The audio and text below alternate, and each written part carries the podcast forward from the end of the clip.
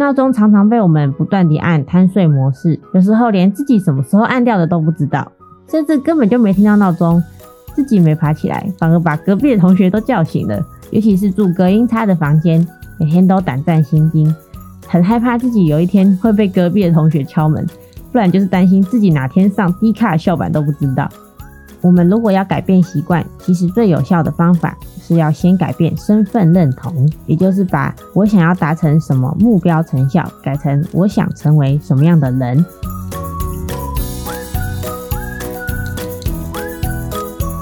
Hello，大家好，欢迎收听研究聊心事，聊聊你的心理事。我是研究生喜喜。我将在节目中与你分享我在书中找到面对研究所生活遇到各种疑难杂症的方法。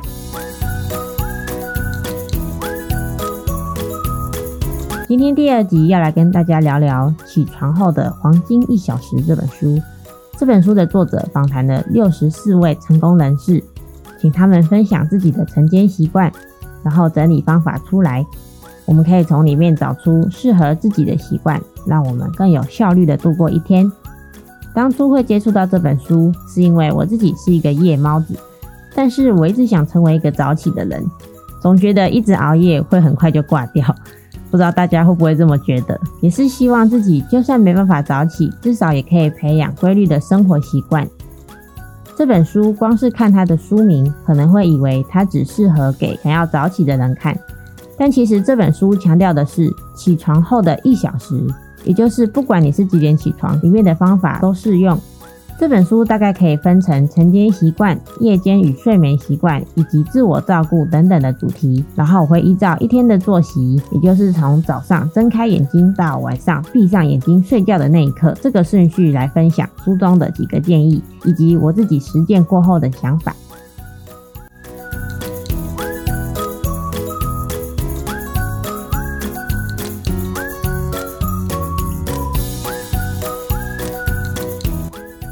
起床的第一步就是从眼睛睁开、关闹钟到真正从床上爬起来这一连串的过程，也是最难的一步。闹钟常常被我们不断地按贪睡模式，有时候连自己什么时候按掉的都不知道，甚至根本就没听到闹钟，自己没爬起来，反而把隔壁的同学都叫醒了。尤其是住隔音差的房间，每天都胆战心惊，很害怕自己有一天会被隔壁的同学敲门。不然就是担心自己哪天上 D 卡的校板都不知道，而且再说睁开眼睛后再从床上爬起来又是另外一回事。有的时候会忍不住先看一下手机有没有什么重要的讯息，或是滑滑社群软体看看影片，然后时间就过去了。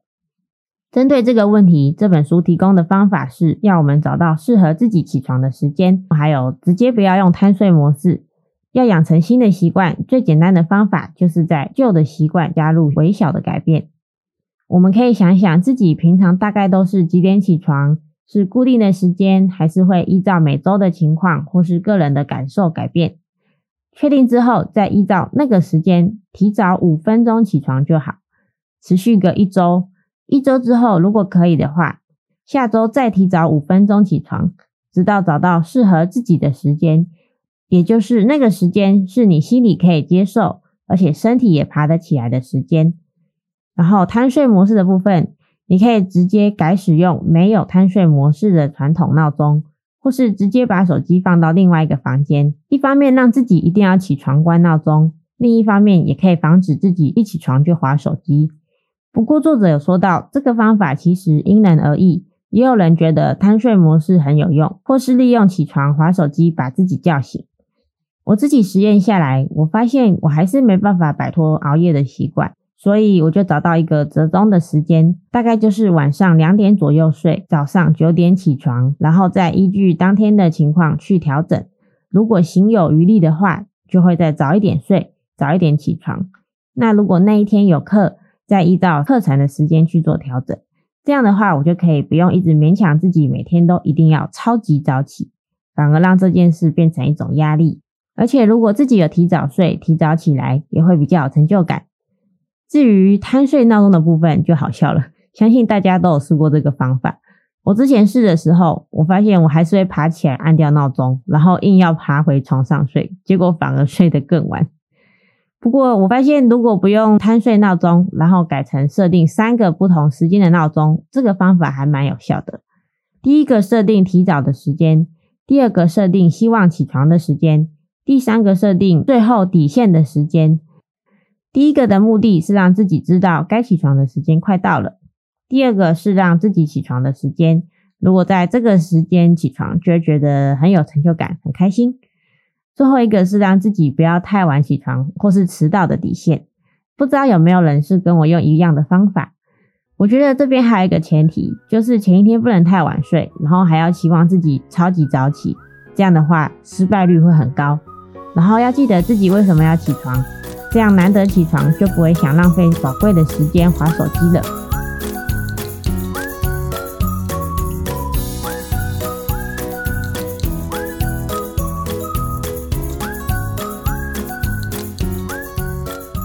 上一段我们知道了起床的方法，那起床之后呢？下一步要做什么？我们可以先进行运动与冥想。这边作者分成两个章节说明，我们可以做一些简单又不耗时的运动，然后经常改变锻炼的内容，只要做到，就会为一天的开始带来成就感，会感觉自己可以应付一整天的事情。然后要坚持这个运动习惯，有达成的时候可以适时的奖励自己。这边的重点在于。有做就好，不管你是要出去跑步，还是只是站在床边拉拉筋也可以，然后常常变换花样就可以了。可以根据自己的习惯去改变。那为了让运动可以坚持下去，我们可以在前一天晚上先准备好运动的衣服和其他用品，这样一起床就可以马上出门，或是找人一起运动也是一个方法。如果你生产力最高的时间是早上，也可以把运动改成下午或是傍晚执行。至于冥想的部分，说到冥想，有些人脑中的画面可能是盘腿坐在山峰上坐禅的画面，但这边的冥想是指在日常生活中的行为中进行所谓的正念冥想。我们可以自己找一个动作，比如通车、做早餐、泡咖啡、泡茶，或是跑步的时候来冥想，然后不要把冥想想得太严格，它没有一定的形式，如果不小心分心了，就再把注意力拉回来就好。要注意的是，要慎选冥想之后要做的事情。这么做可以让你顺利的接着做下一个习惯。而运动也是一个因人而异的选项。对于不爱运动的人，是一个比较难养成的习惯。平常就算有时间，也不一定会自己去运动。比如说，像我自己就比较属于那种忙起来就不会想运动的人。讲到运动，我们常常是联想到要出门跑步，或是做其他很累的运动。针对不爱运动的人，我们可以先从拉拉筋开始。至于要不要再做其他的运动，可以等到养成了小小的习惯之后再来决定。这边动机就变得很重要。我们可以问问自己，为什么想运动？如果运动的时间是下午，我们的目的是什么？当我们清楚目的之后，做起来就会比较不痛苦一点。作者这边也有提到，其实出去走走就是一个不错的选择。或者我们可以选择听音乐，帮助我们专注思考，或是冥想。我发现一起床播一段可以让自己专注的音乐，然后一边刷牙洗脸，再扫个地，还可以一边冥想，再走路去买早餐，也是一个不错的选择。这样子既有运动到，又可以吃到想吃的东西。大家可以自己实验看看哪一个方法适合自己。然后啊，每次只要说到早餐，我就想到一首歌，就是卢广仲的《早安晨之美》。吃早餐啊！快点啊！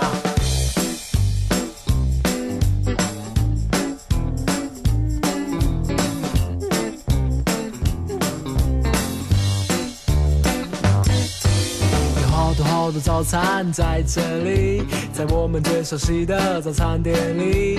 不管你睡得多晚，起得多晚，这次没永远在这里，欢迎光临你。对啊，对啊，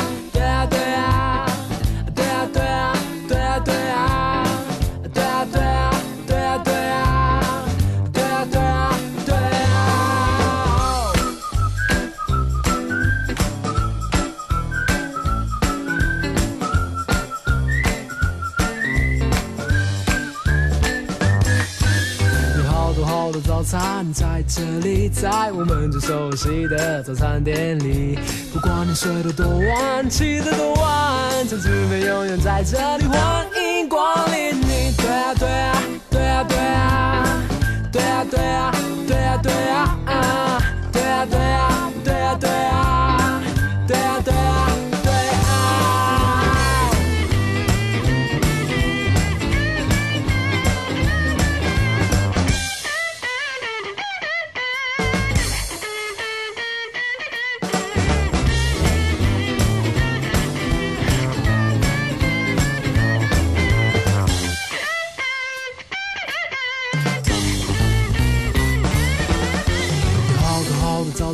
在这里，在我们最熟悉的早餐店里。不管你睡得多晚，起得多晚，这姊妹永远在这里。欢迎光临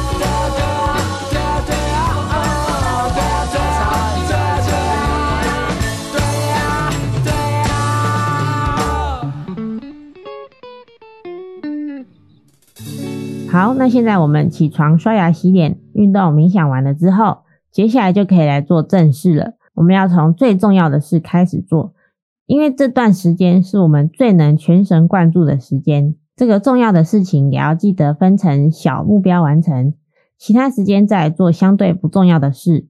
假如你是下午或是晚上工作效率比较高，就把顺序倒过来就可以了。在这段时间内，要尽量减少干扰。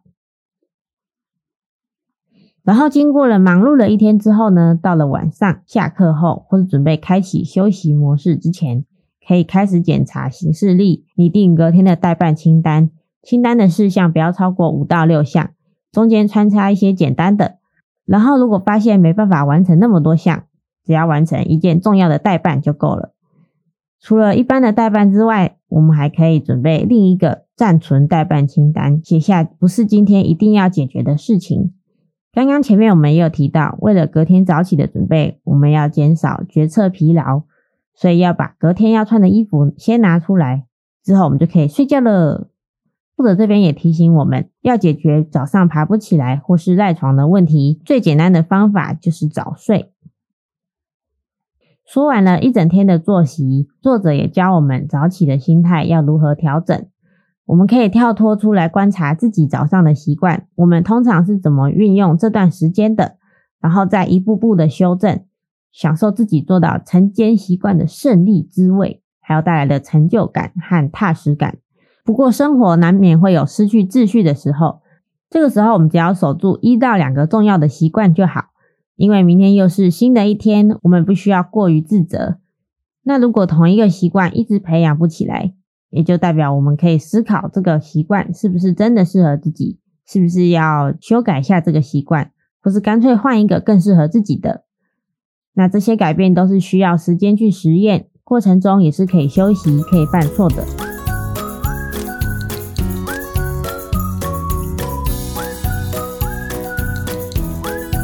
畅销书《原子习惯》中的第二章有提到。我们如果要改变习惯，其实最有效的方法是要先改变身份认同，也就是把我想要达成什么目标成效改成我想成为什么样的人。也就是说，我们的目标不是我要早起，或是我要完成晨跑，而是我要成为高效率的人，或是我要成为早起的人。我们必须在一连串的行动开始之前，先确定为什么要早起，然后把那个身份具体描述出来。比如，成为一个早起的人，然后改变自己做的事情，加深每次你早起，你就是一个早起的人这个想法。也就是说，我们是在把自己变成另外一种人，而成为另外一种人，就代表我们必须抛弃旧有的习惯。这个过程中，也得牺牲掉过去那些习惯所带来充满罪恶感的快乐。这也是我们必须意识到的地方。不知道听完这集，大家的感想如何？这本书告诉我们一些比较基本的方法，就是我们一般常听到的。它特别的地方是里面收集了许多大人物的晨间习惯。然后我觉得最大的收获就是这本书告诉我们，不要一直觉得自己能在一夕之间一口气改掉所有的习惯。我们总是喜欢一次定下很多想要养成的好习惯，然后遇到阻碍或是没有做到，就觉得很沮丧，导致我们很容易就却步失败，忽略了光是一个习惯就需要长时间培养这件事，也关乎到我们对自己的身份认同。我之前在跟朋友聊天的时候才知道。乐狗有一首歌叫《不吃早餐才是一件很嘻哈的事》，然后里面的歌词根本是在针对卢广仲，所以最后不吃早餐才是一件很嘻哈的事。这首歌送给大家，不知道你是哪一派呢？希望大家都能顺利成为一个早起的人。以上是今天的节目内容，谢谢你的收听，我们下周三晚上八点空中再会。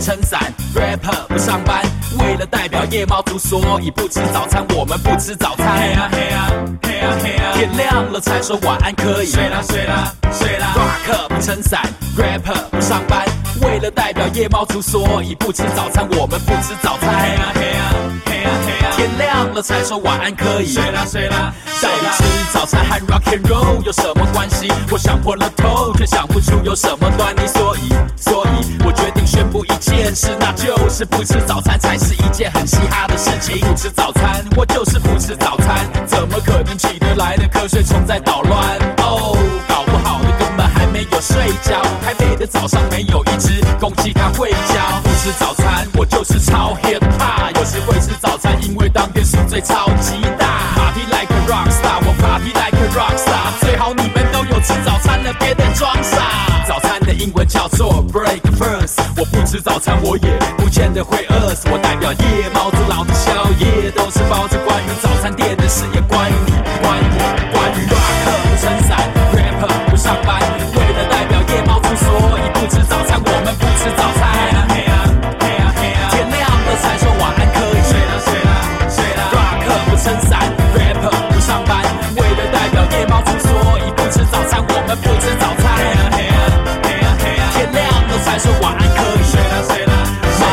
说不吃早餐，当心你受罪。但是我只把早餐当屁，我不会后悔。卢广仲在美而美，等他来考秋瑾，我不允许把他拦在被窝里，看他说不吃早餐才是一件很嘻哈的事。早餐店的老板脸上有颗很鸡巴的痣，听说鼎泰丰小笼包不真真，汉堡真的要吃早餐，那我选择越过加蛋吧。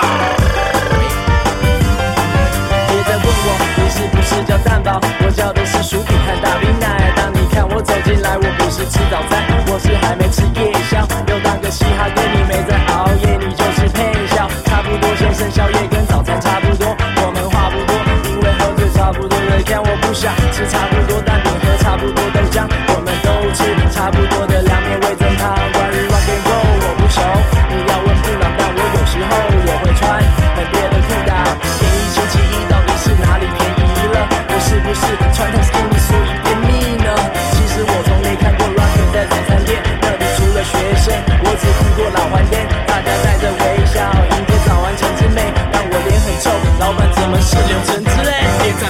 吃什么了？睡觉了？难看好二。经过早餐店，老板会笑我傻屌，我像阿娇不吃早餐，我好傻好天真，到早上才说晚安喽，这差不多先生不吃早餐是我的本色。可是说真的，我本身呢就是一个笨色，不用上班，我干嘛早起吃早餐？他 I got no job, but I still fry。挂科不撑伞，rapper 不上班，为了代表夜猫族，所以不吃早餐。我们。